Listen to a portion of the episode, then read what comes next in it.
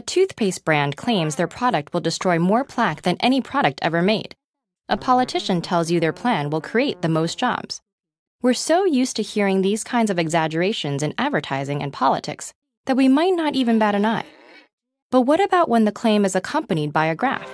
After all, a graph isn't an opinion. It represents cold, hard numbers, and who can argue with those?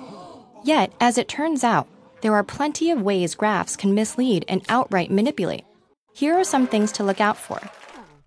In this 1992 ad, Chevy claimed to make the most reliable trucks in America using this graph.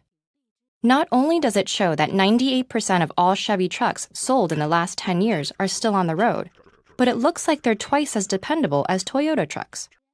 That is, until you take a closer look at the numbers on the left and see that the figure for Toyota is about 96.5%. The scale only goes between 95 and 100%. If it went from 0 to 100, it would look like this. This is one of the most common ways graphs misrepresent data by distorting the scale. Zooming in on a small portion of the y axis exaggerates a barely detectable difference between the things being compared. And it's especially misleading with bar graphs, since we assume the difference in the size of the bars is proportional to the values.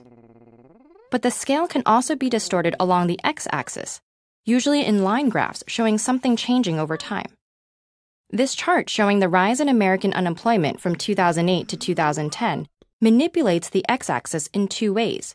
First of all, the scale is inconsistent, compressing the 15th month span after March 2009 to look shorter than the preceding six months. Using more consistent data points gives a different picture, with job losses tapering off by the end of 2009.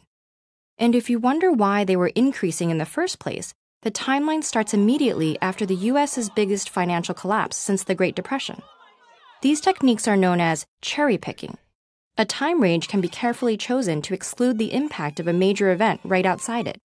And picking specific data points can hide important changes in between. Even when there's nothing wrong with the graph itself, leaving out relevant data can give a misleading impression.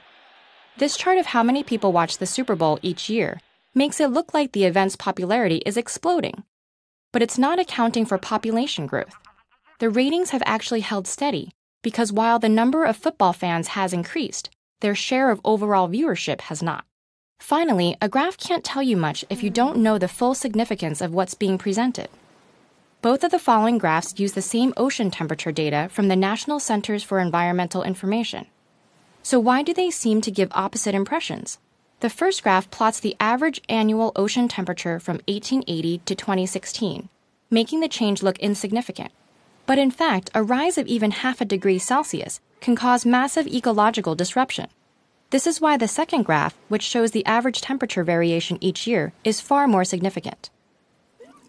When they're used well, graphs can help us intuitively grasp complex data.